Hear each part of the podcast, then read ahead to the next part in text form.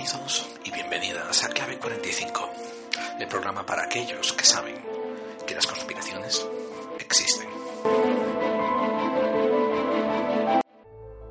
Hola amigos y amigas, buscadores y buscadoras de claves. Es un placer y es un privilegio estar de vuelta con todos vosotros. Placer porque vosotros hacéis que esta labor sea tremendamente recompensante el hecho de que yo pase unos pocos minutos mm, divulgando, exponiendo algo y que después haya momentos como semanas, meses, a veces incluso años de respuestas, de conversación, de toma y daca, pues es bastante recompensante. Este primer programa tiene de propósito hablar sobre qué esperar esta temporada y haceros entender los cambios que vamos a implementar, que supuestamente son mejorías. También a su vez servirá para aquellos que no son familiares, que no están familiarizados con los formatos, con la temática, con la línea que llevamos en clave 45 de divulgación. Si esa audiencia que nos llega nueva sepa a qué atenerse y qué esperar. Sobre todo lo más importante de recordar es que no cobramos por el programa. Estas cuatro temporadas ha sido siempre libre de recaudaciones, de monetización, de cobrar, de pagos, etcétera, etcétera, etcétera. Ha sido y esperamos continuar siéndolo así. Esto desde luego no es un reflejo en otros programas de mucho mérito y mucha valía que tienen sus diferentes sistemas de monetización, tanto sea por la plataforma iVoox como por, no sé, por otras plataformas privadas. Em, hacer estos podcasts lleva tiempo y el tiempo es dinero, amigos, eh, además de otros recursos. Por tanto, España tiene que sacarse esa fea costumbre de nunca querer pagar por la cultura otro problema separado, harina de otro costado, es el hecho de que haya poco dinero para pagar en España en general. Pero investigar cuesta y divulgar también cuesta. No tanto como investigar, pero también cuesta. De todas formas, repito, esto es un programa sin ánimo de lucro y sin monetización y sin intercambio de dinero. Así que eso queda aclarado. Una nueva, una nueva cosa que voy a introducir a partir de esta temporada es lo que se llama los macrotemas. Y estos van a cubrir temporadas enteras. Eh, como sabréis la mayoría de vosotros, cada programa cubre principalmente un monográfico, una temática. Pero quiero que sepan que a partir de esta temporada de la 4 va a haber en cada temporada un macrotema. Por ejemplo, en la temporada 4 el macrotema es la ocultación y el encubrimiento. Y básicamente esto quiere decir que la mayor parte de las claves que vamos a buscar y revelar en todos estos programas que vamos a componer y ofrecerles van a em, emplear un énfasis especialmente profundo en el tema de la ofuscación y el encubrimiento, tanto por parte de los psicópatas en el poder, por parte de, la gente que tiene algo de poder, por parte de, de grupos de control, etcétera, etcétera. Eso no quiere decir que todos los monográficos van a ser sobre eh, conspiración y vamos a dejar de lado el forteanismo o el misterio. No. Eso quiere decir simplemente que, por ejemplo, cuando estemos tratando una temática como, por ejemplo, el Bigfoot o los cripto o la criptozoología, vamos a mm, detenernos un poquito más en enfocar una, un poco de información que hayamos encontrado que trate sobre cómo, por ejemplo, alguna agencia gubernamental decide mm, enterrar algunos archivos con el propósito de ocultamiento. Esa es eh, la macro temática que vamos a cubrir en esta cuarta temporada. Por el resto, pues va a haber eh, programas variados. Como he dicho antes, ¿no? Vamos a todavía cubrir conspiración, vamos a cubrir geopolítica, Vamos a cubrir forteanismo, hechos extraños, metafísica, vamos a cubrir cultura y todo, como, como digo siempre, como todos saben, dentro de los ángulos de los psicópatas en el poder, mm, los poderes en la sombra, los que manejan los hilos detrás de las bambalinas, etcétera, etcétera. Y, mm, y dentro de los sistemas, dentro de el forteanismo y dentro del mundo del misterio, pues intentar separar un poco el trigo de la paja, intentar um, separar las tonterías de, las pérdidas de tiempo y enfocarnos más en las cosas que tienen un poco de tangibilidad y que tienen un poco de perdurabilidad. Em, seguiremos eh, desmintiendo misterios cuando haya que desmentirlos y seguiremos siendo críticos cuando haya que ser críticos. Los formatos de los programas van a consistir en una pequeña introducción. Em, una pequeña introducción donde a veces voy a hablar del tema, a veces voy a entrar ya tocando la periferia del tema monográfico y otras veces no. Otras veces va a ser tocando esos puntos que durante el monográfico no van a ser tocados. Em, prometo no pasarme mucho con esas introducciones y la mayor parte del tiempo va a ser enfocada a un monográfico. Em, ustedes pueden esperar que dure cerca de 45 minutos o una hora, a veces más, dependiendo del monográfico en particular. Después hay lo que se llama una recta final, esa recta final vendrá reconocida por algún tipo de musiquilla y en esa recta final haremos um, una cosa, bueno, haremos varias cosas. Hablaremos sobre las recomendaciones dentro del mundo del misterio, hablaremos de la bibliografía que apoya el monográfico que hemos expuesto, se podrán esperar ustedes lo que hacemos siempre, que es deletrear los autores y la gente que ofrece, que aparece en las fuentes. Hablaremos en esos segmentos también de los podcasts, programas que nos gustaron, que nos parecieron dignos de alabanza, de llamar la atención, de hacer que ustedes se enfoquen también en ellos. Y hablaremos de cosas un poquito más ya fuera de monográfico, aunque intentaremos mantenernos dentro de esa temática. Y otra cosa que van a poder ustedes esperar en esta temporada son invitados. Va a haber tantos invitados para tertulia como invitados que van a exponer eh, monográficos van a exponer partes importantes, a lo mejor de un monográfico, quizás no lo hagan entero ellos solos, ¿no? Pero mm, tengan en cuenta dos cosas. Les he estado diciendo eh, que mm, lo mejor es encontrar siempre opiniones discordantes y ustedes intentar contrastar las suyas comparadas contra esas opiniones discordantes. Juntarse con gente con la que opinan exactamente iguales que ustedes no les ofrece ninguna oportunidad de crecimiento intelectual pues por eso es un poco beneficioso traer un poco de, pluralidad al programa. Esto me lleva a explicarles también que Clave 45 mm, había sido diseñado de su incepción, de su nacimiento, como un programa que iba a juntar a gente que se sentían afinidad hacia la temática del programa. Pero poco a poco iba a empezar a incluir tanto a los oyentes como a los contribuyentes, como a la gente que se quisiera pasar a hacer parte, del programa. Pues esta cuarta etapa, esta cuarta temporada, em, va a empezar a hacer eso. Voy a traer a gente que hemos ido conociendo a lo largo de estas tres temporadas y van a ofrecer sus puntos de vista y su especialidad. Van a, eh, a ofrecer sus conocimientos y sus aportes a cualquier tipo de materia que nosotros cubramos en el programa pero también va a haber numerosos espacios donde se va a permitir a que los oyentes contribuyan. Y sus contribuciones pueden ser varias, pueden ser desde cuñas, desde anuncios, pueden ser también pasando por contarnos sus experiencias, aportarlas por correo electrónico, aportarlas por Facebook, o incluso compartir sus iniciativas, compartir eh, sus anhelos, sus deseos, sus expectativas.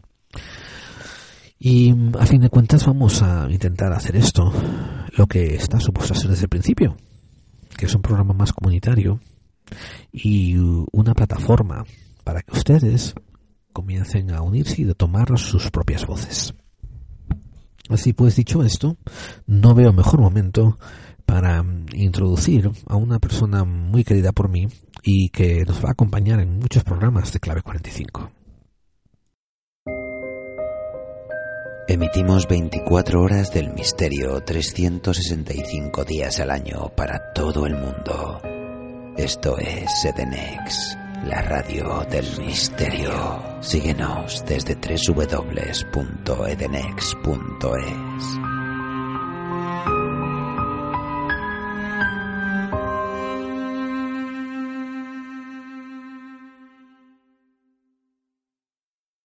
Bien, tengo a alguien conmigo que no es un invitado. Tenemos que llamarlo de colaborador. Su nombre es Iván Torregrosa Pilman y ha estado ya en unas cuantas ocasiones con nosotros, ha hablado de criptozoología y algún que otro tema Pero Iván eh, tiene una extensa trayectoria colaborando con otros programas de misterio. Los pueden escuchar en Enigmas al Descubierto, el programa que conduce Shera García. Ha salido también en el programa que conduce Alberto Muñoz, Silly Things. Y supongo que habrá un montón de otros programas también que ahora mismo no se me ocurren. Se los podremos preguntar a él. En su vida profesional, él es sobrecargo de avión eh, y de hecho es instructor.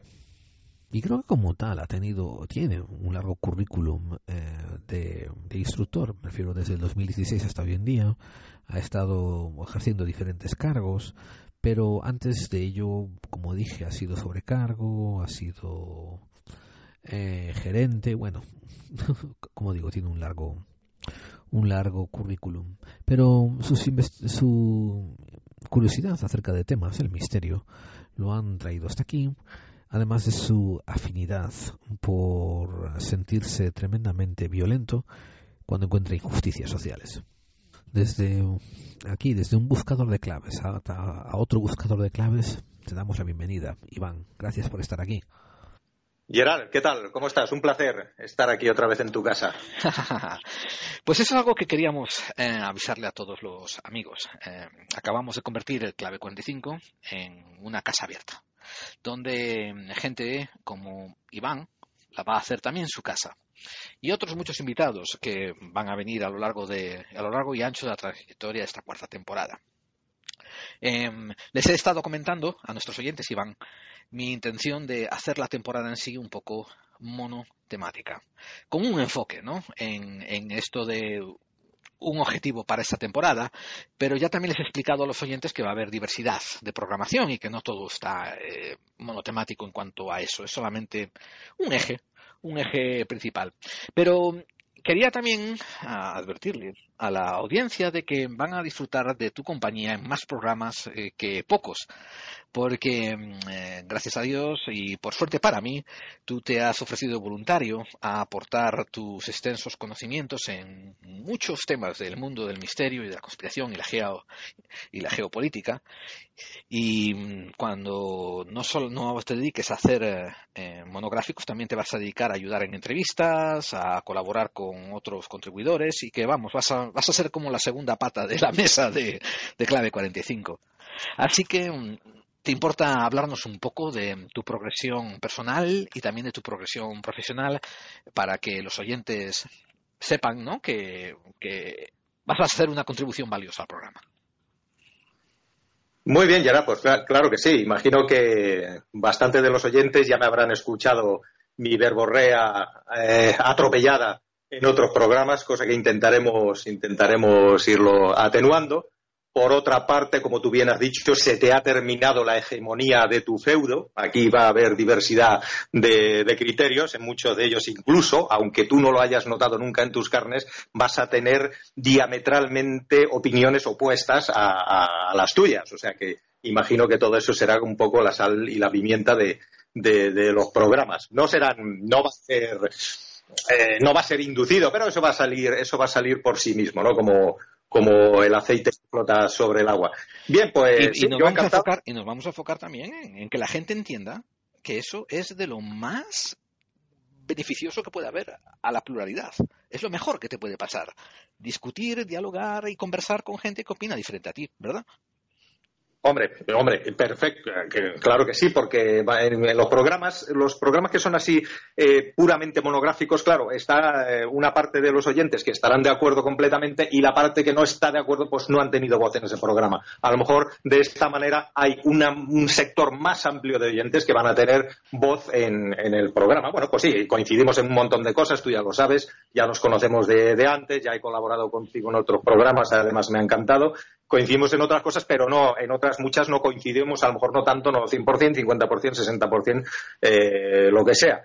Y bien, pues y eso, aquí está. Iván, y eso, eso nos va a dar un poco más, por fin, me alegro mucho porque eso nos va a dar un poco de baza, me va a dar un poco de cimentación a demostrar a la gente cómo funciona una cosa que yo he dicho millones de veces en mi programa, que es decir, es el dicho de que nosotros, la gente que nos interesa el misterio y queremos hacer un cambio positivo en el mundo, eh, y que sabemos que los psicópatas en el poder nos tienen pisados, tenemos que sobrellevar nuestras diferencias y encontrar las cosas que nos ayudan, que nos unen para luchar contra los que son el verdadero enemigo, para combatir contra los que de verdad tienen los sistemas secuestrados, para recuperar nuestra soberanía, nuestro dominio personal y poner las cosas en su sitio. Y esto es, por ejemplo, esta, el que tú y yo muchas veces no coincidamos en puntos, el que traigamos a otros invitados que no coinciden en puntos, eso va a ser una demuestra abierta, va a demostrar abiertamente para los oyentes cómo se hace eso con gente con la que no estás de acuerdo, pero aún así tenéis una, casa, una causa en común. Así que te doy pábulo abierto para que eso, eh, les hables un poco a los oyentes sobre ti, cómo empezaste a interesarte en estas cosas y, y dale por ahí. Yo te voy metiendo preguntas cada dos por tres. Perfecto. Bueno, pues ¿cómo me empezó a interesar las cosas? Pues como a cualquier otra persona. Cuando, una, cuando alguien que tiene una cierta capacidad de raciocinio se empieza a dar cuenta de que las cosas que pasan a su alrededor no son de la manera que nos las están enseñando. Yo creo que esta es una frase muy manida, de todas formas. Eh, eh, la gente que lo está escuchando ahora mismo dice, bueno, este ya está diciendo otra vez lo mismo. Pero, pero esa conciencia todavía no está del todo, no está, no ha calado, no ha permeado en, tanta gente como haría falta. Cierto es que cada vez somos más, ¿no? La gente que, que, sabemos que, nos están engañando, que nos están manipulando, que tenemos una vara con una zanahoria al fondo y, y, perseguimos esa zanahoria. Mucha gente vive en una zona de confort persiguiendo esa zanahoria y le gusta perseguirla. Bien, sabiendo que nunca la van a alcanzar. Pero otros nos hemos dado cuenta de que a lo mejor hay más cosas que zanahorias, ¿no? Aparte de zanahorias, miras al suelo y hay otras cosas. Miras un poco más hacia arriba y hay otras cosas. Entonces, es un proceso eh, poco a poco, pero hace falta un pequeño detonante. En mi caso, eh, voy a ser muy sincero, no me acuerdo exactamente cuál fue el detonante, pero uno, bueno, yo ya tengo 50 años, he viajado por todo el mundo por mi trabajo, bueno, la gente que me conozca, y como tú bien has dicho al principio, yo soy sobrecargo de aviación, he trabajado en muchas compañías aéreas, he hecho todo tipo de vuelos de larga distancia, de media distancia, de corto radio, en todos los continentes. Eh, entonces, he tenido la enorme suerte de ver que el mundo es muy diferente a como, una persona eh, lo recibe en su entorno natural llámese entorno natural, la prensa escrita, voy a incluir Internet y, sobre todo, sobre todo la, caja tonta de la televisión. Entonces, cuando uno tiene la, suerte, repito, que he tenido yo, de poderlo comparar in situ, verlo, hablar con la gente y darse cuenta que el mundo no es así, el mundo es mucho más amplio, eh, es mentira todo lo que nos dice, pero casi todo lo que nos dicen desde, los, los gerifaltes y los jerarcas y los gobiernos es absolutamente mentira, porque todo se basa al final en una cosa, dinero, money, Punto, no hay otra cosa. Dinero, dinero y dinero y a la vez por extensión poder. Em, y me gusta lo que y me gusta lo que acabas de comentar de, de, abrir tus horizontes, ¿verdad? Viendo otros horizontes diferentes. Sabes que yo una vez hice un comentario eh, hace, hace, ya dos años, así, en uno de mis programas, ¿no? Donde hice referencia a aquellos años pasados, hace dos o tres décadas, cuando hacer la mili era mandatorio. Y, yo decía, ¿cuánto mejor estaría España si en vez de obligarnos a hacer la mili, te obligasen a hacer otra cosa parecida? Esos dos años de mili que antes eran un año y medio, te pusieran en un avión con una, un poco de moneda de un destino en tu bolsillo, como por ejemplo el equivalente a 200 dólares, y te manden a otro país a buscarte la vida y no estés permitido volver hasta ese año y medio. y, qué tremenda mili, qué tremenda experiencia, qué tremendo abrir de ojos sería eso para, para la gente. Y vamos, eh, imagínate, y lo decía esta metáfora porque imagínate, hubo mucha gente que te hablaba positivo de la mili cuando nunca habían salido de su pueblo en Burgos, en Cáceres, en, en Navarra o lo que fuera en su vida y de repente lo habían mandado a Madrid o lo habían mandado a Barcelona y te volvían diciendo, hostia, me cambió la vida eso. Imagínate mandarlos a otro país. Pues mira, eh, no has podido dar con el mejor ejemplo para, reforzar las palabras que acabas de decir, porque a mí me ocurrió exactamente al contrario. Yo tuve que hacer la mili, yo tuve que hacer la mili aquí en España, aunque yo he nacido en Finlandia, pero nunca he tenido nacionalidad más que española. La tuve que hacer obligatoria en el 89 eh, en España, pero yo ya estaba volando, yo ya estaba trabajando, yo ya estaba conociendo mundo, yo ya, yo ya era una persona independiente, eh, ya tenía mi casa, mi trabajo, mi futuro resuelto, todo, cuando de repente recibo una carta que en siete días tenía que presentarme en un acuartelamiento de Mallorca, cuando yo vivía Qué tremenda putada, tío. la cantidad de dinero que eso se pierde, que era de cuando la aviación se cobraba mucho dinero, que de eso hablaremos en un programa que está al venir, y, sobre todo la, necesidad que tenía yo de meterme en un cuartel con, pues lo que tú has dicho, con, gente que a lo mejor no había salido de su casa en su vida o que venía del pueblo de no sé dónde, a hacer una mili que absolutamente no servía para nada porque yo no disparé un solo tiro en la mili ni, ni hice nada, no hice absolutamente nada. Efectivamente, eh, al contrario, sería, sería mucho mejor. O sea, esa, afortunadamente ya la mili no existe, aunque sigue habiendo países europeos donde sigue siendo obligatorio, que parece mentira, ¿no? Parece como, como que, que, antiguo, que retrógrado, pero ¿cómo vas a obligar a una persona a enseñarle un estamento que sirve para matar? O sea, y luego estamos hablando de que, de que si los animalistas, que si los veganos, que si los tal, pero sí, te vas a la mil y te van a enseñar a matar. Desde luego, desde luego que sí. pero, Iván, pero Iván, eso tiene, eso tiene que ver un poco con la, la, la, simetría o la comparativa que hay con el sistema educativo. ¿eh? Que la gente cree que a la escuela los niños van aprender. Y ojo, el aprender es un producto secundario de tener que ir a la escuela, porque la escuela está diseñada como una guardería para que los padres puedan ir a trabajar. Lo mismo le pasa un poco a la mil y te digo mandatoria, ¿eh? que está diseñada para que la gente vaya a hacer otras cosas durante dos años y prestar otros servicios. Eh, no tanto aprender a, a, disparar o matar o ser un buen guerrero, lo que sea. Eso ya es muy secundario para ellos hoy en día. Pero bueno, el, principio básico se supone que es eso, te preparan para la guerra. Lo que acabas de decir de la escuela, no puedes tener más razón. Mira, ahora estamos teniendo, estamos coincidiendo en casi todo. Ya saldrá, ya saldrá, las guerras ya saldrán después. Pero, por ejemplo, tú ya, tú ya, estuviste en desacuerdo conmigo de que no te debieran de haber mandado a ti a la mili. Y ojo, dentro de mi plan de mandar gente a la mili, habría gente como tú, que ha viajado un huevo que no que ya no tenían que, ya no tenían que hacer esa mili de destierro. Continúa. Sí, lo que decías de la escuela, para mí yo siempre, mira, a día de hoy se sabe, todo el mundo lo sabe, no hace falta ser muy inteligente ni haber leído mucho para saber que el aprendizaje eh, va directamente ligado a las ganas que uno tenga de aprender, para utilizar palabras así más directas, ¿no? O sea, si tú no quieres aprender algo, por mucho que te intenten eh, en esta disciplina jamás lo vas a aprender, lo vas a poder reproducir en un papel si te hacen un examen y olvidarlo después. O sea, eso se sabe, ¿no? O sea, es el aprendizaje es una primero una querencia individual. Entonces, lo que tú acabas de comentar de, las escuelas es efectivamente, yo siempre lo comparo con un relojero suizo, ¿no? Los profesores, el sistema educativo no tiene tanta culpa por los profesores, el sistema educativo es un relojero suizo que coge una serie de piezas y genera un instrumento que solo sirve para hacer una cosa, que es dar la hora. Bueno, pues eso es exactamente lo que se está haciendo eh, con el sistema eh, educativo. Están generando aparatos que van a servir para trabajar, para pagar, para obedecer y para callar. Exactamente. O sea, eh, eso, eso lo tenemos así. Por lo tanto,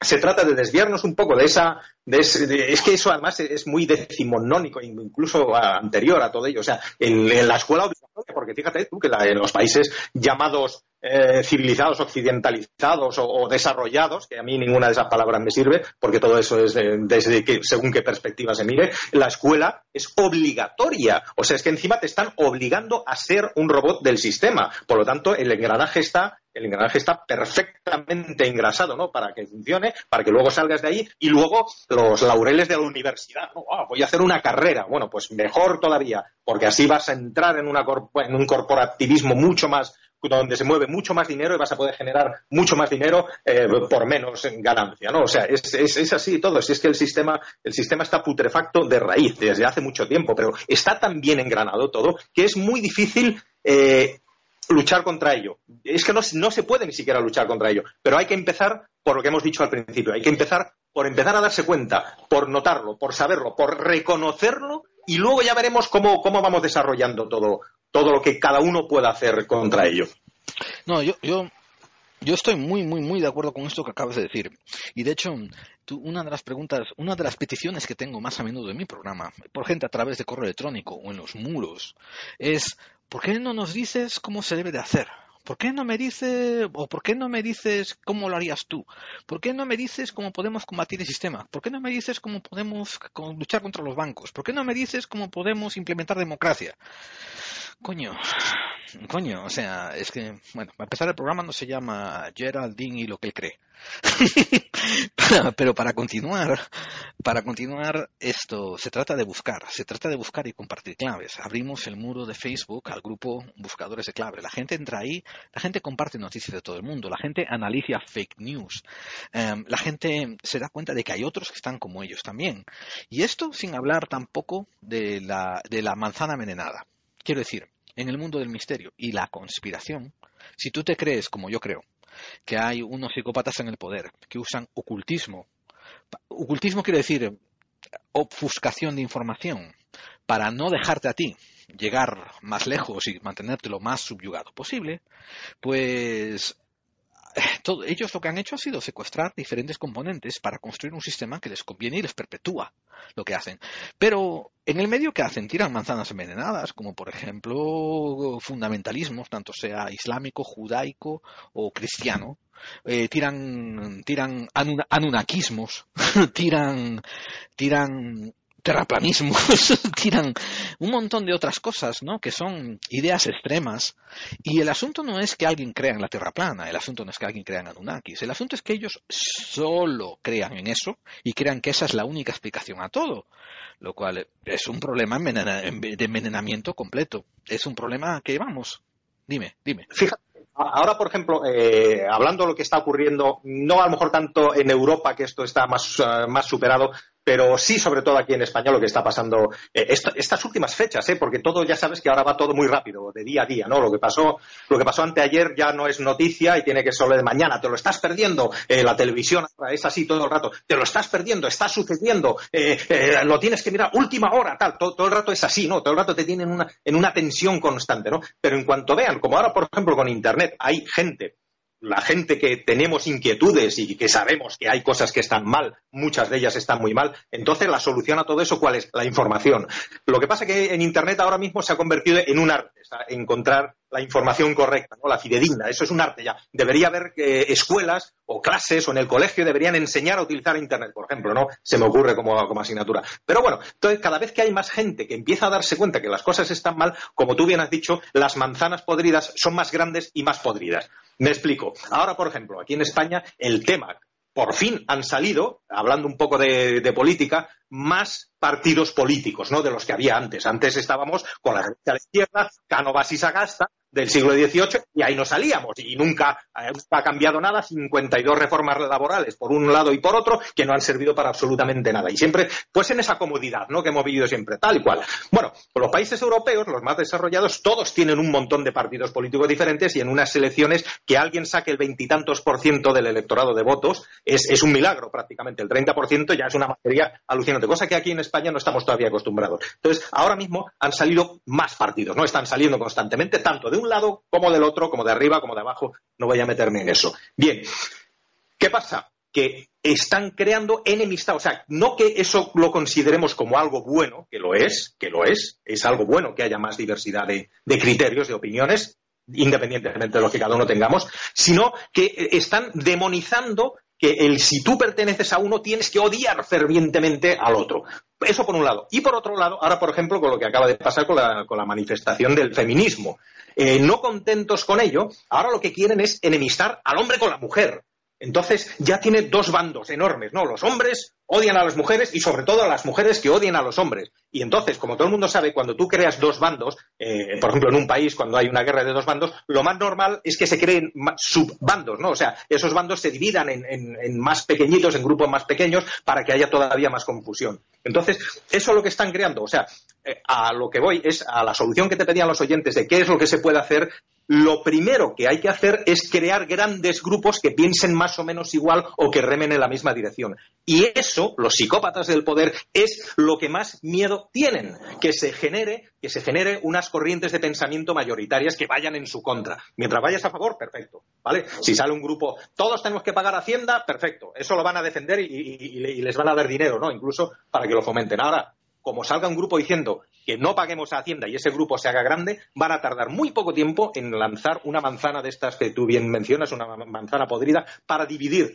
ese grupo. Ya lo decías, y los grandes estrategas de, la guerra de, de, la historia siempre lo han dicho, divide y vencerás. Lo que no se permite es que se crean grandes corrientes de pensamiento. Y ese es el enemigo mayor de los psicópatas del poder. Imagino no, que estarás de acuerdo con eso. Sí, sí, sí, sí, muy, muy, muy de acuerdo, desde luego. Y ellos ya han convertido una ciencia y un arte en, en la división, en la división a nivel de campo, de, de, de pueblo. Eh, tanto sea con operaciones de falsa bandera, tanta sea con crisis controladas, tanta sea con, con escasez artificial, tanto sea con miedos difundidos, tienen, tienen una enciclopedia escrita, que es un manual de campo que ellos siguen. Ah, no me funciona en estos momentos la táctica C, voy a usar la táctica 4821. O sea, es 4821 quiere decir la táctica 4281. Imagínate cuántas tienen ya escritas en su manual de campo. Em, y como dices tú, y como dices tú, algo muy interesante es juntar a gente que diga, déjate de táctica 2, 3, 4 y 5 completa esto, por ejemplo, un ejemplo que te doy, ¿no? Eh, ah, sí, que si Cataluña se quiere hacer independiente, ah, sí, que el PP está corrupto, ah, sí, mira el de Podemos que se compra un chalet. Que se junte la gente y diga, déjate de Podemos, déjate de Cataluña, déjate la madre que te parió, da cadenas perpetuas a los que están desfalcados y financia más al fisco y a los inspectores. Y hasta que se haga eso, y hasta que se haga eso, no hablamos de nada más. Entonces, entonces, ojo, ¿eh? si alguien hiciera eso, quiero decir, si hubiese una, una masa crítica de 30 millones de españoles o 35 millones de españoles exigiendo eso delante de la Moncloa, por ejemplo, ellos intentarían poner en el playbook, intentarían poner en juego todas las cosas que, que, que puede intentar eh, desunir a esa, masa crítica. Por ejemplo, Cataluña se nos va, ah, quieren cerrar los toros, Franco va a salir del, del, del panteón, no sé qué, no sé cuánto, vamos a legalizar al plus ultra o al, o etcétera.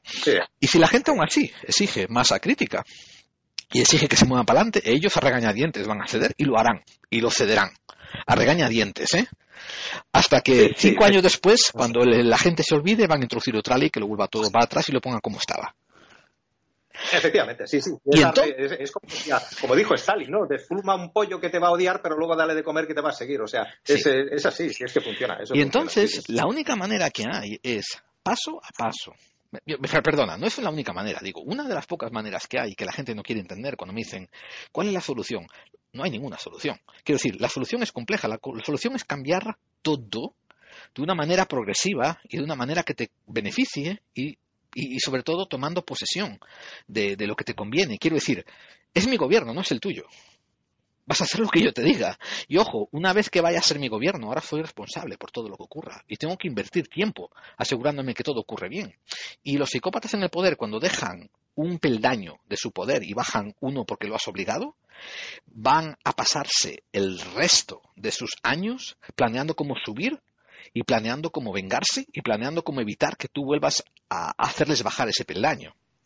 Incluso aprovechando el impulso para subir dos si pueden. Sí sí sí, sí sí sí, sí, Y entonces lo que tú tienes que hacer es, una vez que has hecho una moción y destituyes a los psicópatas en el poder de su peldaño, y los haces bajar uno, tienes que después invertir una inmensa cantidad de fuerzas, tiempo, dinero, recursos en asegurarse que los, los psicópatas en el poder no hacen un contraataque y no lo ganan. O sea, es muy complicado, pero te voy a decir otra, te voy a hacer otra pregunta. Iván, aunque sea complicado, ¿hay otra cosa que merezca más la pena? Porque ¿cuál es la alternativa? La alternativa a esta solución que tú has dado, no, es que no, no existe la alternativa, porque ten en cuenta que los psicópatas en el poder tienen todo lo que tú necesitas diariamente. O sea, hablando muy francamente, ellos el dinero ya lo tienen, tú tendrías que conseguirlo. O sea, ellos siempre juegan con, una ventaja muy grande. Digamos que ellos el alimento, eh, la guarida, el, no pasar frío, el no pasar dolor, ya lo tienen. Pero la gente que estamos por, por debajo, entre comillas, de ellos, tenemos que ganarnos eso. Entonces es un esfuerzo, eh, estoy hablando a niveles muy, muy básicos, pero para que se entienda el esfuerzo tan grande que sería. Ellos ya tienen el mecanismo, lo tienen muy bien engrasado, muy bien engranado funciona perfectamente y además sin esfuerzo. Ellos le dan una manivelita muy pequeña y ya les funciona todo. Nosotros no tenemos ni mecanismo ni manivela. Es más, tenemos que trabajar para conseguir todo lo que ellos no tienen que trabajar para conseguir. que ya lo han conseguido y que ya no lo han robado.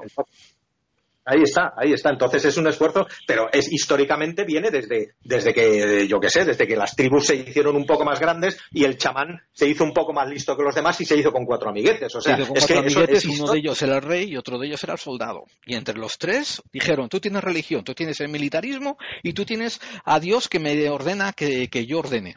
Y ya está, el tinglado está, y ojo, y se quedan con las llaves del granero. Sí, sí, sí, además tú, y tú y tú, que sois los más tontos, que no llegáis a mucho, os voy a cuidar muy bien, pero cada vez que pase algo, les, dais con esta porra, ¿veis esta porra? Le dais en la cabeza cuando se hace y ya está. Entonces, es un engranaje realmente muy, muy sencillo, pero de lo sencillo es muy básico, ¿no? O sea, ellos ya disponen de, todo lo básico que tú y yo tenemos que trabajar todos los días para tener. Eso nos quita tiempo, eso nos quita ganas y además eh, cada vez es más evidente que a la gente sacarlo de su zona de confort es más difícil y del borreguismo que hay. O sea, eh, y estoy hablando de zonas de confort ya, que si nos movemos un poco, eh, que se han vuelto hasta ridículos. O sea, la zona de confort, una persona no está cómoda ya cuando su móvil, vamos a sacar el manido tema de los móviles, cuando su móvil no es el último modelo, ya deja de estar cómodo. Imagínate hasta dónde hemos llegado. Tú dile a esa persona que empieza a rechazar más cosas que tiene de su vida cotidiana cómoda, que le sobra el 90%, para empezar a cambiar las cosas. Es que es prácticamente imposible. Es prácticamente imposible. Mira, mira por donde yo estaba hablando de ti. Mira por donde yo estaba hablando de ti, te estaba preguntando esto y lo otro y acabamos yendo al terreno que nos gusta ir. Así que, Iván, esto, una vez más, ¿qué, facetas del mundo del misterio te, atraen más? Y después te voy a preguntar qué partes de la política te atraen también más. Empieza por el mundo del misterio y de, y de lo forteano. Bueno, exactamente. es que a mí, eh, efectivamente, ahí la has vuelto a dar. A mí lo forteano me encanta todo. O sea, a mí me gustan los misterios del misterio, vamos a llamarlo así, lo, más misterioso del misterio. Porque yo, si algo he aprendido con el eh, paso del tiempo, es no decir no a nada. O sea, alguien te puede estar contando. Vamos a ver, si evidentemente alguien te está contando una mentira, que hay muchos mecanismos para saber cuando una persona miente, bien, vale, eso se puede descartar, pero no hay por qué decir no a nada. Entonces a mí me gustan los, misterios dentro del misterio, las cosas más, más extremas, las cosas más raras, no porque, no porque las defienda, cuidado, sino porque me interesan. ¿Qué es lo que ha pasado allí? Porque evidentemente algo ha pasado. Por ejemplo, un tema para mí, que ya he hecho, eh, además contigo, eh, algún programa es la criptozoología. Me encanta, no en el sentido de que yo la defienda, que también, o sea, hay críptidos que, que defiendo y me parece muy evidente que existen, pero esa persona que ha tenido un avistamiento, que ha tenido un encuentro, ¿qué es lo que ha pasado en realidad? ¿Es lo que esa persona dice? ¿Es lo que yo entiendo que está diciendo? ¿O la tercera parte? ¿Es algo que ha pasado que ni es lo que él ha dicho ni, ni lo que yo estoy entendiendo? Entonces, todo eso abre todos los misterios. Todos los misterios son, son atractivos en, ese sentido porque el mundo está lleno de eso. Luego está la naturaleza humana incluso directamente, ¿no? Eh, la conciencia. ¿Qué carajo es la conciencia? ¿Qué carajo es la inteligencia? Eh, todo eso aplícalo encima al mundo del misterio. Entonces, a mí los temas me interesan, me interesan todos. Entonces, pasa un poco que, como se dice, aquello de maestro de, mucho, no, ¿cómo es? Eh, que mucho aprieta, poco abarca o algo así, o que, que, mucho abarca, poco aprieta. Efectivamente. Bueno, pues me interesan todos los aspectos del, del, misterio, y pero lo que más me interesa es la gente que se aleja de lo que hemos dicho al principio del palo y la zanahoria. Eso es lo que, lo que más me gusta, es a la gente que me gusta hablar y a la gente que me gusta contarle las cosas que sé. Eh, sí, señor. Ahora necesito que nos hables em, de tu bagaje. Cuéntanos un poquito de tu juventud, cuáles son tus intereses personales, etcétera, lo que tú quieras revelar. Eh, y lo que te sientas como revelando, recuerda que hay mucha gente escuchando. y, y háblanos un poquito de ti para que la gente sepa un poco de quién eres. Y después háblanos un poco de tus tendencias personales en cuanto a la sociología, la política, tu manera de ver la vida, etcétera, etcétera. Venga, te dejo el micrófono abierto. Perfecto. Que, bueno, pues eso, lo que, todo esto que acabas de preguntar, imagínate una persona de 50 años y, con todo lo que he vivido, pues no es fácil de, resumir. Pero bueno, vamos a ver, yo soy una persona que nací en Escandinavia, en Finlandia, eh, he ido y he vuelto a, tanto a Finlandia como a España, he visto en mi juventud bastantes veces, por lo tanto, eh, tengo la suerte de tener la cultura de los dos extremos de, Europa, ¿no? el, liberalismo escandinavo, si es que se puede llamar así, y la cultura española, que yo me siento español porque más, más tiempo he vivido aquí que en otro lado. Bueno, pues he tenido los estudios normales, mi EGB, mi COP, tal, he, sacado muchos títulos de muchas cosas porque me interesa un montón de, de facetas de, sobre todo de la ciencia, también el misterio, de la medicina, de un montón de cosas. Bien, pues nada, yo empecé a volar muy jovencito, como he dicho antes, a los 18 años ya estaba ya estaba volando hasta, hasta ahora, hasta este mismo verano que he dejado de volar. Yo sigo en la instrucción de tripulaciones, en la instrucción de transporte con seguridad de mercancías peligrosas, vinculado siempre a la aviación, aparte que he tenido un par de negocios en mi vida y tal. Y pues eso, sobre todo lo interesante que ha sido que he trabajado en 10 compañías aéreas diferentes, he volado todos los tipos de avión, 22 tipos de avión diferentes, desde el más grande hasta el más pequeño, he estado en misiones de la ONU con África, he viajado a casi todos los continentes, un montón de países y lo que me ha dado pues eso, la oportunidad de, ver el mundo como es y sobre todo llegar a ciertas conclusiones. Una de las que más me gusta decir es eh, los países donde la gente es más feliz es donde menos bancos hay.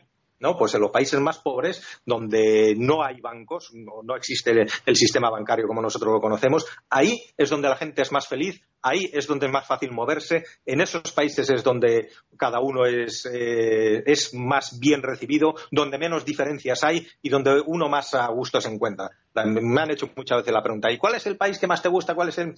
Eso es imposible de responder. No se puede. Es como preguntarle a un padre a quién quieres, eh, a un niño, si quiere más a papá o mamá. Esas son preguntas que no tienen respuesta. Todos los países del mundo, todas las zonas del mundo tienen sus cosas buenas, sus cosas malas. Y como conclusión final, lo que sí he llegado a la conclusión es que el ser humano es por naturaleza bueno.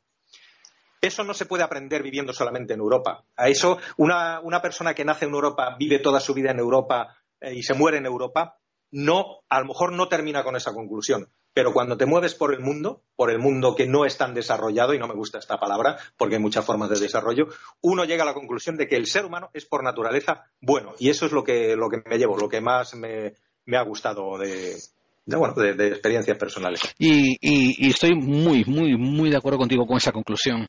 Em, y otra, otra cosa es el motor, que después de haber visto tanta, tanta cosa extraña, tanta miseria, después de haber visto tanta mezquindad en mi vida, pues también he visto aspectos que me dicen que sí que es cierto, que, intrínsecamente, intrínsecamente, ¿eh? sin ser, sin caer víctimas de la manipulación, natamente el hombre, el ser humano es, es, intenta ser bueno. De hecho, te voy a pasar un artículo que recibí y que voy a comentar con los, con todos los usuarios, que dicen que hicieron unos estudios de unas tribus, em, unas tribus que no están tan desarrolladas, obviamente, que unas tribus que, que se llaman unas tribus subdesarrolladas, y que, em, y que los estudios sociológicos que hicieron sobre ellos es que el sistema de cooperación y el sistema de empatía es lo que los hace desarrollarse, moverse y sobrevivir mejor que un sistema, por ejemplo, rapazmente capitalista o buitramente, como buitres capitalistas como hoy en día, ¿no? Con el individualismo y con el abuso y el chupa de la sangre al prójimo, etcétera, etcétera. Eso lo descubrió además John Nash, el, matemático John Nash, en, su teoría del juego. O sea, un sistema de cooperación gana siempre y un sistema de rivalidad acaba perdiendo siempre. Eso, es que eso está demostrado hasta matemáticamente. O sea, que imagínate lo que está diciendo, cuánta razón tiene ese estudio. Que sepan los oyentes que Iván y yo llevamos ya varios meses eh, tanto conversando, chateando, hablando por Skype y empezando a coordinar la cuarta temporada.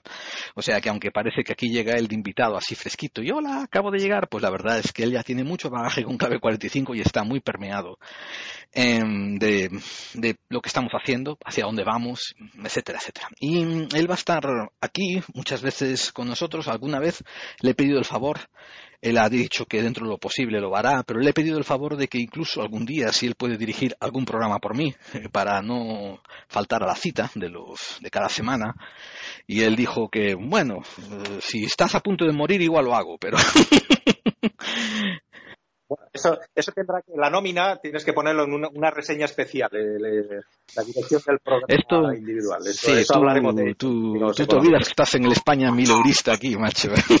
aquí es en plan, o diriges un programa o, o te embargo la casa.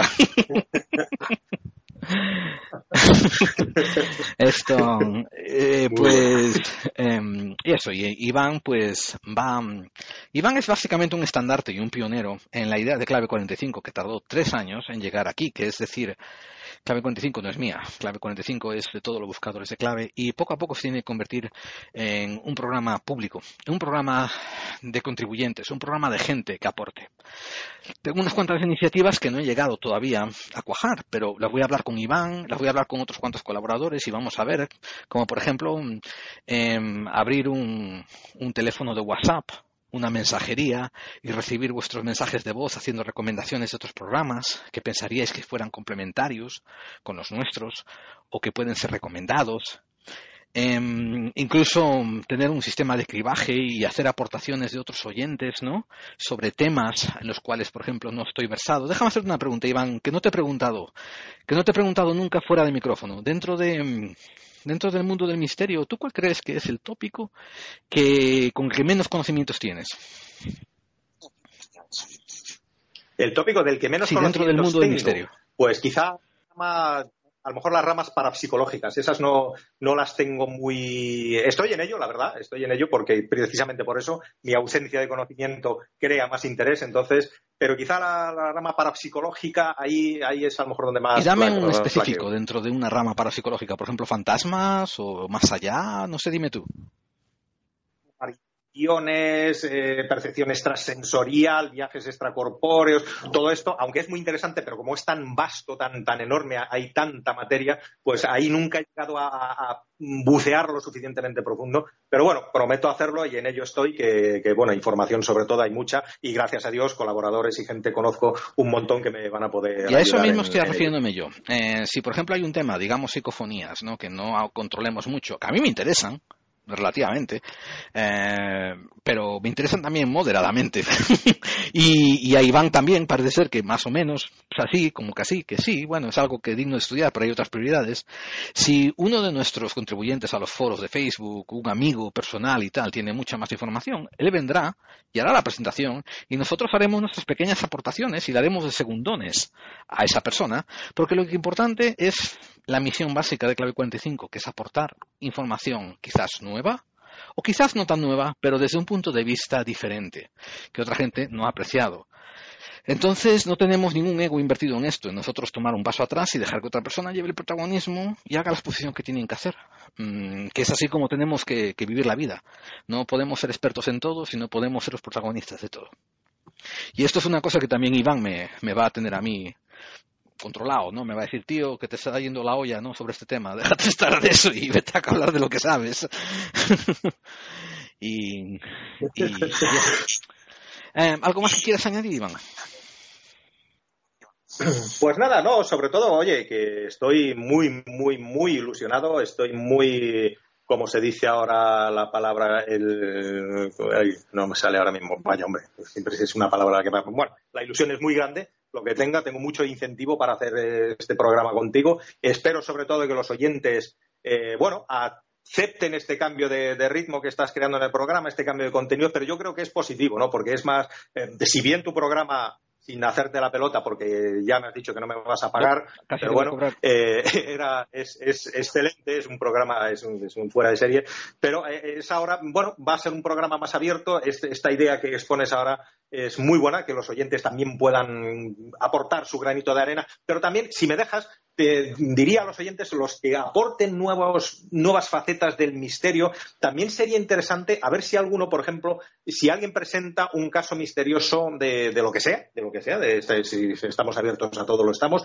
que también eh, lo que me interesa mucho es las explicaciones, vamos a llamarlas oficiales que se dan a esos, a esos misterios, porque eso es que me hace muchísima gracia. O sea, es un tema, es un tema que a lo mejor no se habla tanto, se habla siempre del misterio y luego las explicaciones oficiales que se quieren dar según la repercusión social que haya tenido, ¿no? El, caso siempre hay una explicación eh, oficial, ¿no? Que sea, por ejemplo, el caso, el paso Love, este que acaban de volver a sacar, ¿no? Que lo van a volver a estudiar y, y van a intentar darle, pero solo se van a basar en tres de las 75 teorías que hay, se van a basar en tres. O sea, le van a dar seguramente una explicación simplista para quitárselo de encima y tal. Entonces, eso es un tema que en sí mismo podría generar una buena polémica también, ¿no? Bueno, vamos a hablar ya de Egipto, de la pirámide y todo eso, o sea, las tonterías que dicen de, de, cómo nos intentan manipular y nos llaman tontos a la cara, dándonos unas soluciones a, a unos misterios que evidentemente no son no son lo que nos están diciendo. Eso sería interesante también.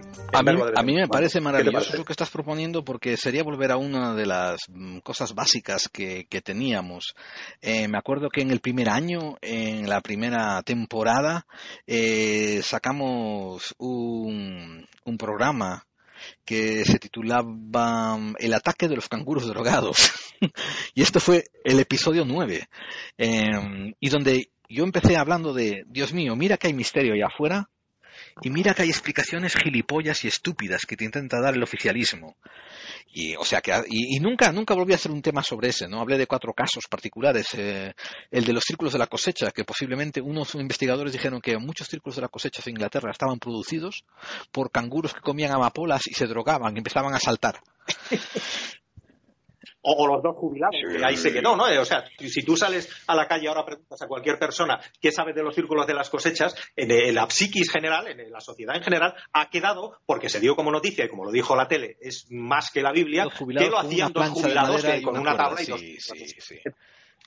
Y eso se da por bueno. Entonces me, me, parece que eso es un tema también misterioso. ¿Cómo puede ser que una explicación tan absolutamente ridícula cale en la sociedad y se dé por buena. ¿Cómo, cómo se consigue que esto permeabilice el intelecto de la gente? Es, algo que, me, ya me estoy poniendo hasta nervioso ahora mismo de simplemente mencionarlo. Por lo tanto, entonces sería, sería interesante tocar eso, ¿no? ¿Cómo puede ser que esas explicaciones que nos dan, entonces la gente, por, por quitarse el esfuerzo de buscarle otra solución, otra, otra explicación que sería mucho más real, por quitarse ese esfuerzo, admiten esa explicación simplista y se quedan tan anchos? O sea, eso es una falta de ego, una falta de, de, de, de todo, de, no sé, de humildad, de, todo. O sea, este, está diciendo, bueno, admito esta explicación que me dan, así me lo quito, me quito el problema de encima, ¿no? Y ya está, con eso me quedo contento.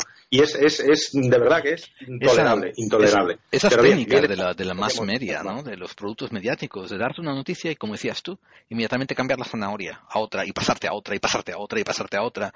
Porque, como, como decíamos, se dio la noticia de que los dos viejos retirados de Inglaterra decían que ellos eran los autores de Círculos de las Cosechas con esa plancha, pero lo que la noticia nunca volvió a continuar y nunca se volvió a decir solamente en círculos muy pequeños fue la entrevista que le hicieron dos programas después, seis meses después, y donde les pagaron a ellos para que hicieran un círculo de las cosechas, y hicieron en vivo, delante de las cámaras, un círculo que, tardaron cinco horas en hacer una cosa que era horrible y que se daba cuenta que era, no tenía nada que ver con nosotros, y que desmentía, desmentía de una manera práctica, de una manera documentada, que eran ellos los que estaban haciendo los otros círculos. Primicia, voy a, voy a resolver, voy a resolver ahora mismo ese problema. Voy a desmentir que esos, te voy a demostrar que no pudieron ser esos dos, esos dos jubilados ingleses los que hacían los círculos de la cosecha. Que nos enseñen, si es que todavía están vivos, el billete con el que fueron a Australia, que es donde aparecieron las primeras círculos de las cosechas, que fueron a Australia, hicieron ahí los círculos y luego se fueron a Inglaterra a seguir haciéndolos y a los otros tantísimos países, eh, porque también los hay en la nieve, los hay en los desiertos, los hay incluso en árboles, en bosques, o sea, pero a mí con que me enseñen el billete con el que fueron a Australia para hacer el primer círculo de cosecha que apareció, entonces ya empezaría a dudar, pero que nos lo enseñen. Ya con eso, mira, solucionado el tema. Es, alucinante, es alucinante la capacidad, como dices tú, de lo más media de, aborregarnos con, tonterías e insultar la inteligencia. Y, para un montón de gente, y, tengamos en cuenta, para un montón de gente, de un montón de población, tener un trabajo que te absorbe a lo mejor 10 o 12 horas al día, España lo han convertido en un privilegio, a pesar de que sea un trabajo de penuria y un trabajo muy mal remunerado. Y te han hecho sentir que, eres un privilegiado. La motivación. Sí, sí, es eso. Y la motivación para trabajar es el miedo. En España se trabaja por miedo solamente. O sea, tu puesto de trabajo, si no te genera miedo, si no estás con miedo, no estás trabajando bien. Esa es la motivación que existe ahora mismo. El miedo a perderlo, por supuesto, el miedo a la bronca, el miedo al expediente, el miedo a, que si no lo haces tú vendrá otro y lo hará por menos. La motivación en España miedo. No es ni tus capacidades, ni, ni que quiero que produzcas, ni que seas parte de la empresa, que eso ya hace mucho tiempo que no existe. Pero Iván, lo que yo vengo a decir es que con ese tipo de precariedad creada en el sistema laboral, la gente tampoco tiene las energías ah, de poder venir a un entorno inquisitivo, discurrir, eh, investigar, analizar. O sea, joder, mucha, mucha gente que yo conozco con las 12 horas que trabaja, de las cuales solamente les pagan 8 y no les pagan las otras 4, pues al final del día solamente tienen media horita para ver qué está poniendo el telediario y nada más y se tienen que tragar lo que les ponen. Y, bueno y es una situación es una situación óptima para los psicópatas en el poder Claro, ellos tienen una llave inglesa muy grande, los psicópatas en el poder, con el que pueden dar muchísimas vueltas a esta tuerca que nos está, la prensa, la tuerca de la prensa que nos está oprimiendo a todos. Y efectivamente está haciendo que cada vez tengamos menos fuerzas, tengamos menos ganas, menos motivación, menos nada, como dices tú. O sea, después de trabajar un montón de horas, que aquí en España es al revés. Aquí trabajas eh, cuatro horas y no te pagan ocho. O sea, no, perdón, eh, trabajas doce horas, te pagan cuatro y no te pagan ocho. Y cosas así. Entonces esa motivación lógicamente desaparece, llegas por la tarde a tu casa y te quieres olvidar y, te quieres dejar llevar ya. O sea, la presión esa, el miedo, como te he dicho antes, quieres soltarlo de alguna manera y ¿cómo puedes hacer? Pues oye, eh, siendo Big Water, ¿no? como decía Bruce Lee, tú te adaptas claro. y ya está, efectivamente. Es así. bueno, vamos a dejarlo aquí porque es que ya estamos haciendo un programa más interesante de lo que tenía pensado hacer en esta presentación. Y bueno, ese es el problema de hablar contigo, Iván. Eres una, fuente inagotable de, información, en sabiduría, ángulos nuevos. Y una vez más, creo que todo el mundo se va a beneficiar de, tu compañía en clave 45. Esto, em, ¿algunas palabras de cierre? Bueno, pues nada, eh, vamos a ir preparando los programas con los que ya tenemos previstos, los imprevistos, todo lo que salga y lo dicho, eh, encantado de, empezar contigo, a ver qué aceptación tiene el público, eh, que me traten bien. Que nadie se olvide, vuelvo a decir una vez más, que mide un metro noventa y dos y piso, peso ciento. Tiene un banco de datos de la CIA. y, bueno, ¿dónde viven todos ustedes? No me importa porque yo me puedo mover rápidamente por el mundo de las compañías aéreas. Porque tengo todavía, como digo, eh, no, que tú tienes acceso al banco de datos de la CIA sabiendo dónde está todo el mundo que postea y aún por encima tienes viajes gratis. Claro, entonces yo puedo aparecer en el bar debajo de su casa. Y, oye, aquello que posteaste sobre mí, tenemos que hablarlo, muchacho. oye, esto que has puesto aquí, ¿cómo, cómo era? Vamos a hablarlo aquí nada, fuera, fuera de, bromas, que nada, yo encantado. Además, eh, la gente tiene que ser bordaz, la gente tiene que tener criterio, la gente no tiene que estar de acuerdo con todo, ni, ni, ni sería creíble que todo el mundo estuviese de acuerdo. Entonces, pues nada, vamos a, emprender esta nueva etapa y encantado. Yo estoy a tus órdenes, ya lo sabes, y, a ver qué a ver qué sale de todo esto, que espero que espero que no, estoy muy seguro que va a ser una aventura pues increíble. Pues encantado de tenerte y vamos a prepararnos para entonces esta recta final de cierre. Gracias por estar ahí, Iván. Nos hablamos bien pronto.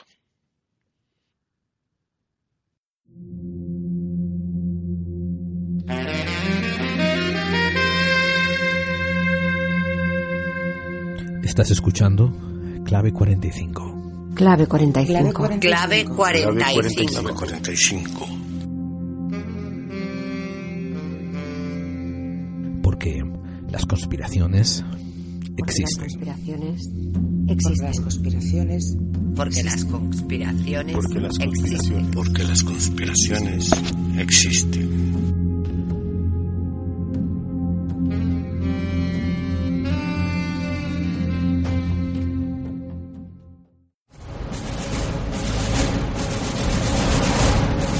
TD, LD, radio. Except for the sound of true blue law bells.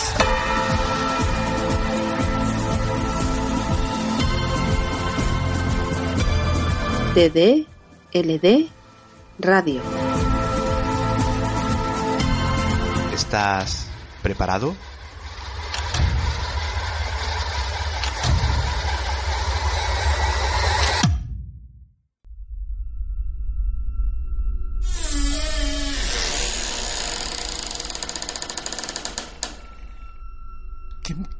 ¿Quién anda ahí? ¡Corten! A ver si nos centramos con el guion. Mira el papel, si lo tienes en el papel. 16 toma, Dios mío. Parece que hasta aquí al final todo nos da igual. Ya sabes, si quieres hacerlo bien a la primera, todo nos da igual. Todos los jueves a las 23 horas en Edenex Radio.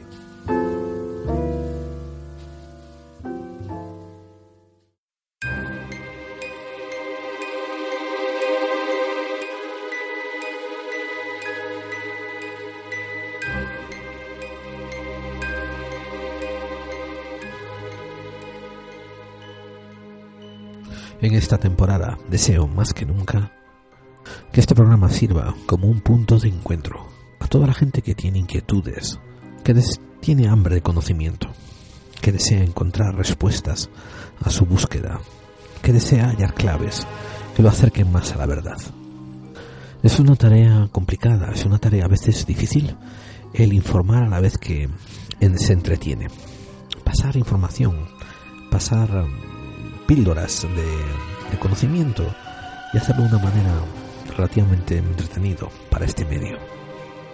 También tened en cuenta que um, cuesta bastante mantenerse un poco alejado de, de la programación habitual de los programas de misterio Tened en cuenta, por ejemplo, que aún no hemos hecho un programa transmitiendo grabaciones de psicofonías.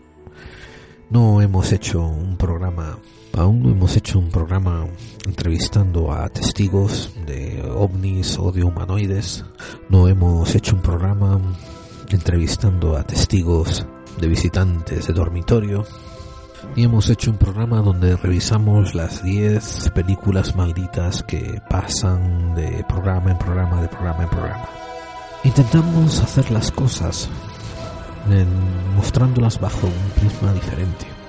Quizás algunos temas ya han sido tocados, pero estoy seguro de que en esos temas encontraréis ángulos que no habéis escuchado en otros programas.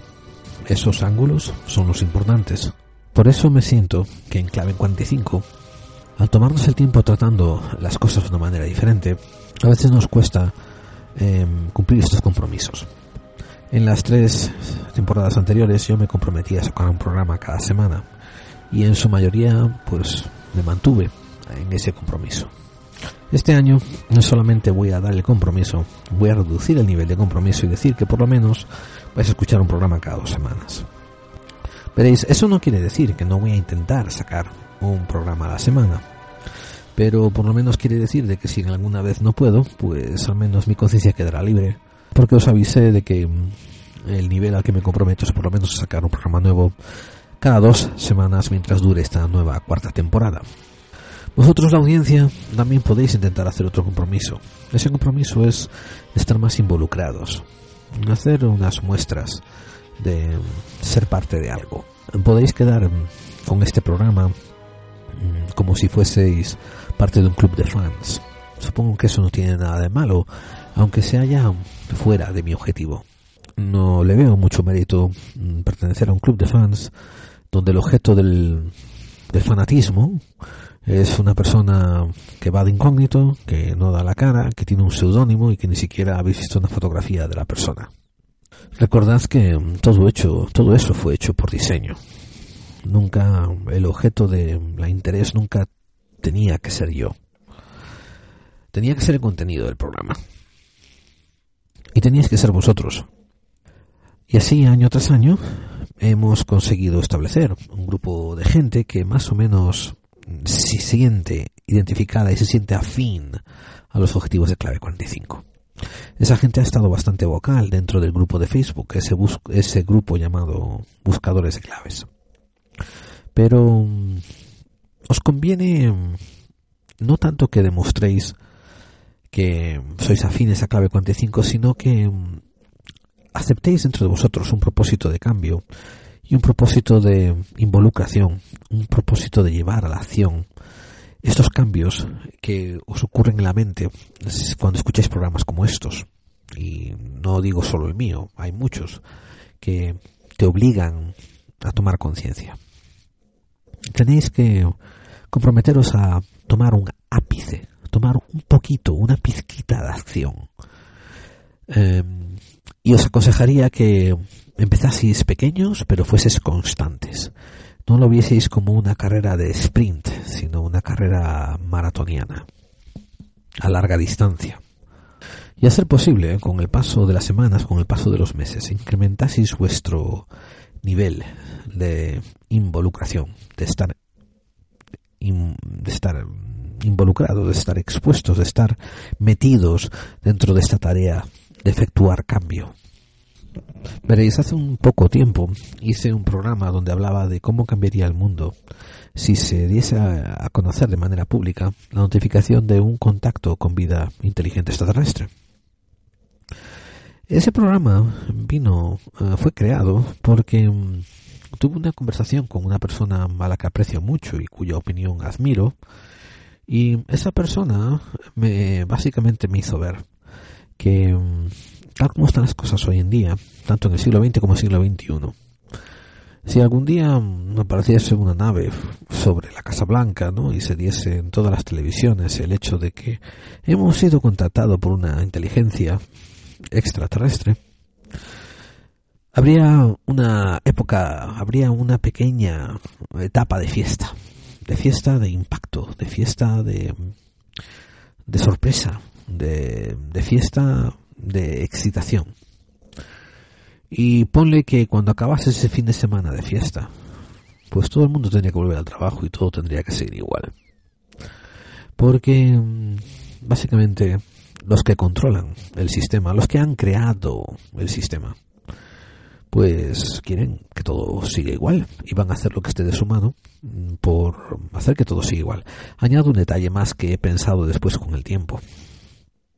Una vez que acabara ese fin de semana de fiesta, todos los anuncios, toda la información, toda el cuentagotas que se iba a producir acerca de los resultados del contacto iban a ser manipulados y, usados para asegurarse que todo continuaba igual. Y es que no puedes ir a ese a ese señor de esclavos, al dueño de los esclavos, no puedes irle de esclavo y, pedirle que te dé la libertad. No puedes acercarte al, al dueño del granero, a ese que está acaparando toda la comida y pedirle que, que, nos dé mejor alimentación. De la misma manera en que no puedes acercarte a, a ese que te quiere ignorante y pedirle un mejor sistema educativo. O sea, no podéis acercaros a los sistemas de poder, a los partidos políticos, a, la, a, las urnas y pedir cambios para vuestro beneficio cuando os quieren marginalizados, os quieren estresados, os quieren en un sistema, en un total estado de miedo, en un total estado de complacencia también. Básicamente rendir vuestra independencia y rendir vuestra libertad, rendir vuestra capacidad de tener conocimientos y simplemente ser súbditos, ser subyugados, ser esclavos y continuar siendo esclavos ignorantes, que son los mejores tipos de esclavos. Los que creen que trabajan los campos o que trabajan esas ocho horas para beneficio propio, cuando la verdad es a beneficio del esclavista. Yo, Gerald Dean, no os voy a dar la libertad. Yo no os puedo dar la libertad que yo no os tengo esclavizados. Eso os toca a cada uno de vosotros. Decidir si vais a quererla y si la queréis, cuál va a ser el mejor método para conseguirla. Enfrentándoos vosotros solos a esos esclavistas o empezando a reclutar a otra gente que está en tu situación y juntos efectuar los cambios. Mi programa ha sido criticado muchas veces por hacer comentarios políticos y yo tomo mucha, mucha, mucho orgullo en hacerlos. Veréis, no pido disculpas por ello, en absoluto, al contrario. Digo que hay poca gente que lo hace. Una vez que tomas temas de misterio, que llamamos misterio, pero que yo llamo forteanismo, temas fronterizos, pues si entra la geopolítica en juego, si entra la conspiración, pues toca hacer convertirte en algo, toca tomar una decisión, toca decidir si te vas a quedar eh, disfrutando el, el misterio como si fuese una película porno donde básicamente te haces una pajita y quedas contento y descansas hasta la próxima vez que te dé ganas y lo vuelves a repetir. O lo usas como una herramienta de, de avance, de progreso, de mejora. Y eso es lo que os he estado machacando durante estas cuatro temporadas. Y los que habéis estado durante esas temporadas conmigo, ya sabéis que mi voz, mis palabras, mis frases, las cosas que digo, no son para ser aceptadas a pies de juntillas, no son para ser creídas. Cada, no sé, cada frase que doy es para ser sopesada, juzgada, evaluada y cada uno tiene que hacer una determinación acerca de cuánto le sirve, si le sirve o si es un desecho completo. Por eso no me molesto en decir, yo voy a decir lo que digo y que cada uno saque sus conclusiones, porque yo espero que todas las personas que acuden a este programa estén dispuestas a sacar sus conclusiones.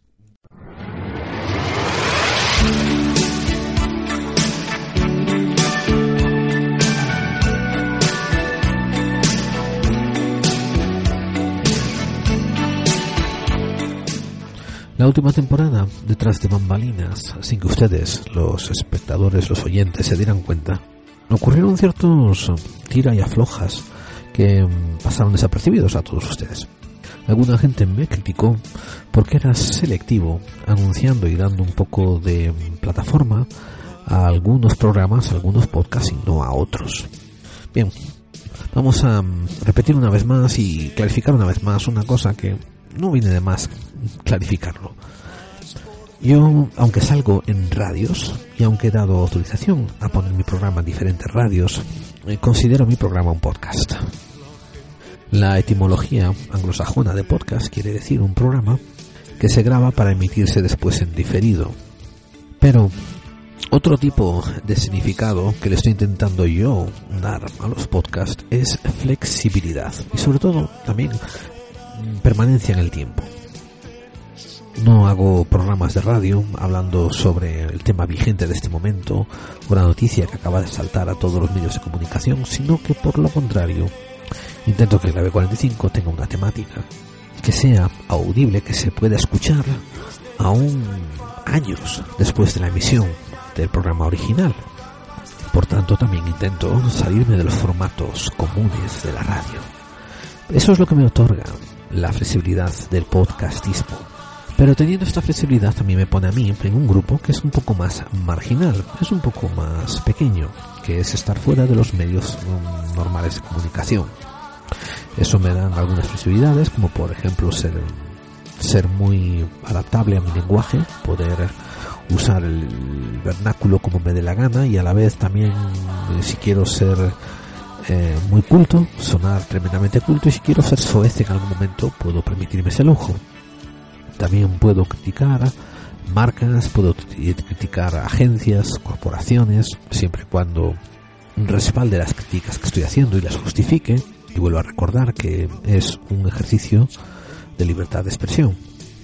Dentro de las recomendaciones que hago de programas, de revistas, de artículos, de libros, hay unos grandes dentro del mercado mm, del podcastismo, tanto sea dentro de Evox como en iTunes, a los que honestamente me parece un mal servicio mencionarlos. Son gente que tiene programas excelentes, con unas audiencias astronómicas, geniales, maravillosas, inmensas. Pero esos programas eh, suelen estar enfocados mucho al servicio personal de tanto su presentador o de su equipo ellos el nivel de divulgación que les importa llega tan lejos como eh, como darle propagación darle un poco de plataforma a su producto a su marca.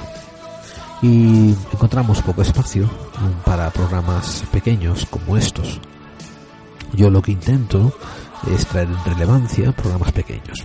Por eso es muy común que yo haga una mención especial, por ejemplo, a, yo que sé, no sé, voy a decir unos cuantos nombres ahí, a todos nos da igual, a Enigmas al descubierto, a Luces en la oscuridad, La llamada de la luna, Al filo de la realidad, por ejemplo, Doble cara, pero dejé fuera a unos gigantes. Veréis audiencia, no tenéis que venir a mí a decirme a mí que incluya a los gigantes dentro de nuestro espacio pequeño tenéis que ir a esos gigantes y, decir, y decirles a ellos que incluyan a los pequeños dentro de su espacio gigantesco.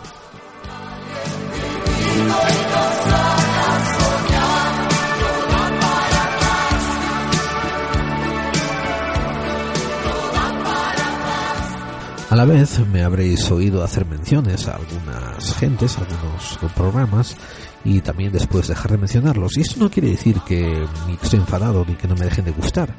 Tenéis que tener en cuenta, y a buen entendedor sobran palabras, de que yo abro la puerta a la reciprocidad. Y si a ellos no les interesa también esos otros pequeños programas, añadir en su formato un espacio para reconocimiento, pues entonces es que suelen ser de ese cariz donde si los dejaras se convertirían en cualquiera de estos grandes que solamente se miran al culo a ellos mismos. No hay cosa más soez, no hay cosa más ofensiva que yo encuentro cuando alguien hace una entrevista a otra persona que es famosa dentro de Evox y esa persona que diga, que le pregunten, ¿y qué programas te gustan de, de, de podcasts? Y él diga, ay, no sé, yo lo siento, yo no escucho podcasts. En. Más por dentro envolvemos el alma en un traje a medida. No perdemos la manía de tener esperanza. Que el Dios de nuestra infancia nos venga a enseñar otro lugar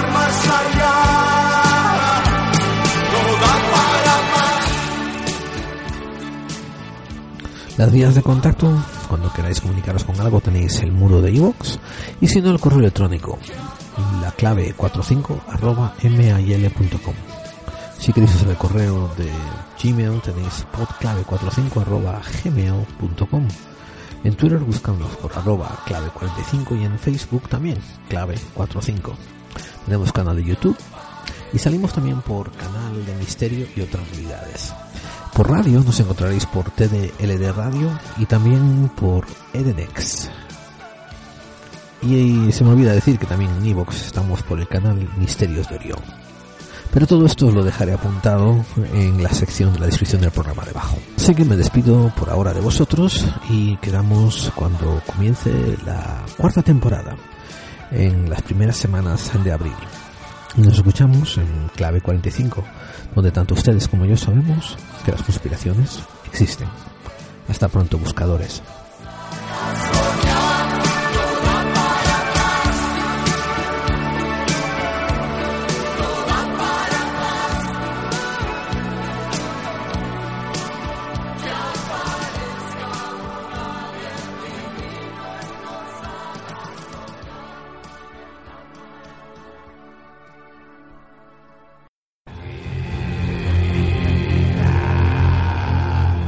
Gusta el misterio? ¿La ciencia? ¿La vida extraterrestre y las conspiraciones, pero de una manera objetiva y bien documentada?